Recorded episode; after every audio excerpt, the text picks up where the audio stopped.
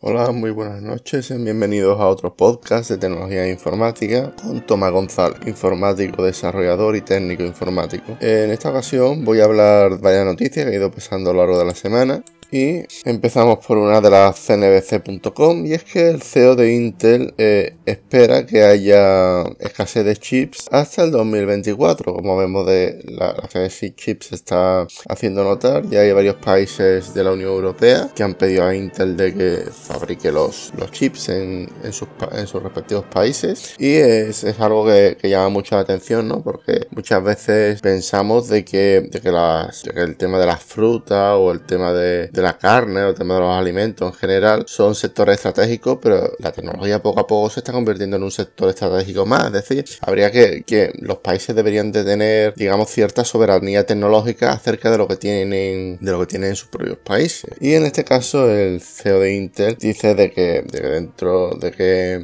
va a haber escasez, escasez de chi hasta por lo menos 2024, ¿vale? Vamos a seguir comentando, esta vez de eldebate.com y habla acerca de que las dudas sobre el metaverso interrumpen en, irrumpen perdón, en las búsquedas de Internet. Y es que las búsquedas relacionadas con el metaverso, los negocios, el entretenimiento y las posibles aplicaciones del metaverso están, están irrumpiendo en el mundo de, Internet. Digamos, en el espacio de negocios, digamos, eh, empieza a sacudir, digamos, el mundo empresarial, todo el tema del metaverso, ya que se estima de que el 70% de, de las empresas va a estar en el mundo del metaverso aquí a unos años, según Mark Zuckerberg que tampoco se sabe muy bien cómo va a ser, porque hay gente que, va, que dirá que es un Roblox 2.0, hay gente que, dice que es un blockchain con bases de, lo que viene siendo Fortnite y, algunos y algunos juegos por ahí, digamos, donde, donde existe una, pertenencia de comunidad. Hay gente, a, mí, a mí me da la sensación de que es un Roblox con, algo más, ¿sabes? Con, un poco más de, de complejidad. Vemos que también en la búsqueda hay inversión y trabajo, decir, todo el tema de las criptomonedas en, en NFT, cómo, cómo, las protege la ley en caso de que, de que haya un robo, etcétera, cómo se van, cómo se van a gestionar este tipo de cosas, etcétera, suelen estar llenando el, la búsqueda de Google respecto a todo esto. Puesto la, la salud mental y la dependencia de los usuarios a esta realidad paralela. Bien, en el mundo también del debate.com tenemos que la Comisión Nacional del Mercado de Valores, es decir, la CNMV, quienes regula los, lo que vienen siendo los mercados en, España, pide a Google, Facebook, Twitter e Instagram que impidan la publicidad de chiringuitos financieros, ¿vale? E, es un problema bastante gordo, ya que, por ejemplo, a mí me gusta ver noticias del mundo de la bolsa, incluso no tiene por qué ser del mundo de la bolsa, sino a lo mejor noticias internacionales, y aparecen cada, cada cierto tiempo anuncios, y yo no sé si son estafas piramidales, si son, si son de dudosa legalidad, si ofrecen un servicio realmente bueno, etcétera, pero eh, es algo que, que, la CNMV quiere, quiere controlar de que este tipo de publicidad no exista en este tipo de redes sociales, ¿vale? Y hablamos con otra noticia y es que Instagram destrona Facebook como red social utilizada por los españoles. Es decir, de que Instagram, utilizada con un 60, cerca de un 62%, 61,4%, LinkedIn con un 48,6% y Facebook con un 40%. Es decir, de que Instagram, que, de que a mí me sorprendió de que de que LinkedIn eh, sea más utilizado que, Facebook. Eh, es algo bastante curioso. No, no me lo esperaba, pero vamos, que es cierto que yo últimamente utilizo más LinkedIn que Facebook. Vamos, vamos con, otra noticia. Esta noticia es de, gen, de genbeta.com y es que España, el gobierno de España y Firefox son la prueba perfecta de por qué es tan importante preservar el software antiguo. Y es que yo tengo hecho en mi canal de YouTube un tutorial donde enseño cómo podemos obtener la, el certificado digital, digamos, utilizando la, versión, la, una, versión de, Firefox, creo que es la 68, ya que las versiones más modernas no soportan esto. Decide que en el mundo laboral me he encontrado yo con ordenadores que no, no iban con, eh, con iban con una versión de Internet Explorer y además este Internet Explorer tenía que tener un Java 6 de una determinada versión, tener un sistema operativo, el cliente se tuvo que buscar un portátil y formateárselo con con Windows XP. La verdad es que la liamos bastante para hacerlo andar. También me pasó una vez de, lo que viene siendo con, unos eh, con, un corredor de seguros, ¿no? Una persona que dedicaba a hacer seguros. Eh, digamos que, que, él utilizaba utilizaba una página una página web de Mafre que solamente funcionaba con la versión de Internet Explorer última de Windows XP o con la primera versión de Windows de, Internet Explorer de Windows 7. O sea, los Internet Explorer tenían que ser Internet Explorer obsoletos, si no, no lo cogía la página. Y, claro, eh, este tipo de cosas no son tan fáciles de cambiar, ya que abajo habrá una infraestructura y no es tan fácil hacer este tipo de,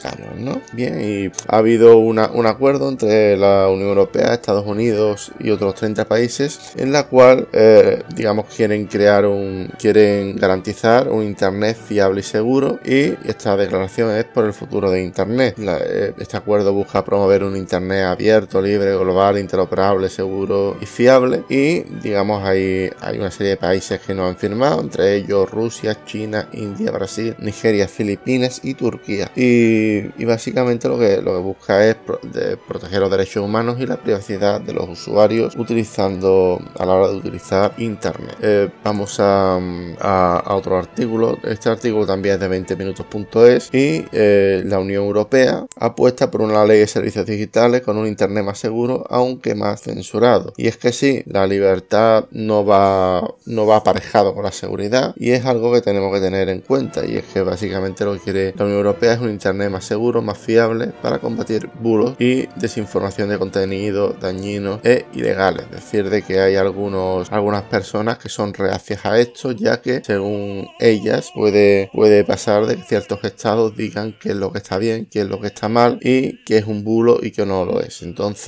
no eh, digamos de que también la, la ley prohibirá eh, recopilar datos sobre la raza, ideología, creencias religiosas, anuncios dirigidos a menores o patrones oscuros y digamos de que, permitirá regular de una forma la internet, ¿no? Es algo bastante curioso que salga ahora con la, con la guerra de Ucrania, pero bueno, yo solamente vengo aquí y comento. Eh, un momentito, porque estoy teniendo problemas técnicos, vale. La República Centroafricana es una es un país que se, como su nombre indica, está en el centro de África, adopta el Bitcoin como moneda oficial. Y es uno de los países más pobres del mundo y en la guerra civil de, 2012 sigue los pasos del Salvador y espera que sea un paso decisivo hacia la apertura de nuevas oportunidades. Y eh, decir de que, la ley de, de, Bukele ha sido, ha sido rechazada en El Salvador, que fue el primer día, que fue el primer estado en, en promover, digamos, el Bitcoin como moneda oficial. Y esta República Africana ha, ha decidido tomarlo, digamos, por el, porque cree que va a haber mejores oportunidades y etcétera. El Fondo Monetario Internacional instó al, al, centro al Salvador eh, a eliminar la cantidad de, monedas de curso de Bitcoin y manifestó su preocupación por la emisión de, de bonos respaldados con la criptomoneda. ¿no? Es algo bastante curioso de que, los bancos centrales se los quieran cargar y Bitcoin ahí aguante y en más ya sea el segundo estado eh, del mundo, en este caso la República Centroafricana, quien, quien adopte esta nueva criptomoneda, esta, esta criptomoneda. ¿no? No, no nueva, es, es, la primera criptomoneda que salió y nada, voy a seguir comentando noticias, esta vez del mundo.es y es que Sony prepara su expansión de PlayStation en el mercado del PC. Sí, eh, digamos, Sony quiere tener su propia tienda, como la tiene Epic Games, como lo tiene eh, Steam, para venderte sus videojuegos de PlayStation en el PC. Es decir, que, esta transformación no es tan no, no, es tan difícil debido a que los, las PlayStation están basadas en la arquitectura de PC. Entonces, pasar de una arquitectura de PC a, de, una arquitectura de PlayStation, un juego de PlayStation al PC es un tiene que ser algo relativamente fácil hacerlo y no tendría que cambiar mucho código. Solamente las APIs que estén escritos en el sistema operativo oficial de PlayStation por las de Windows. Pues bien, vamos a seguir comentando noticias y es que un ordenador cuántico que supera capacidad de IBM y Google dibuja a Mario Bros. La, eh, el PC que diseñado por científicos de hardware, de, hardware y MIT consigue los 256 qubits. Esto es una barbaridad. Ahora de es una barbaridad y a, la, y a la hora que se está haciendo, digamos de que Google tenía, o sea, 256 qubits es una, es una barbaridad. O sea, esto se estima que en el 2023, con el, con el, con el avance que está teniendo toda la tecnología, eh, esto, esto puede alcanzar los 1000 qubits, que es otra vez otra barbaridad. O sea, esto de, aquí a unos años no nos extrañemos si Bitcoin o si todos los archivos que nosotros tenemos encriptados dejan de estarlo y, y dejamos de estar seguros debido a estos superordenadores. Y ya te digo, 1000 qubits. O sea, ya, ya a partir de, de 12.000 qubits, y 12.000 qubits se conseguirá en el 2025 como mucho, ya se podría decir de que, de que sienta las bases para, para desencriptar cualquier tipo de clave, ya sea SHA-1, hash 256 o las famosas claves públicas y clave privada. Yo la verdad es que estaría, estaría preocupado. Yo por eso no invierto en Bitcoin, en estas porquerías, porque a mí me da la sensación de que cualquier día de, esto va, va, a ocurrir algún tipo de desastre. Pues nada, voy a dejar hasta aquí mi podcast de hoy. Espero que os haya gustado, que os haya entretenido. La verdad es que no tengo mucho tiempo para hacer podcast, pero eh, necesitaba hacerlo, necesitaba comentar noticias. Muchas gracias por el apoyo, un saludo y hasta la próxima. Chao. Por cierto, eh, abajo voy a, voy a dejar mi currículum por si quieres que yo participe en un proyecto. También hago formación y, y doy clases particulares. Sin más, me despido. Un saludo hasta la próxima. Chao.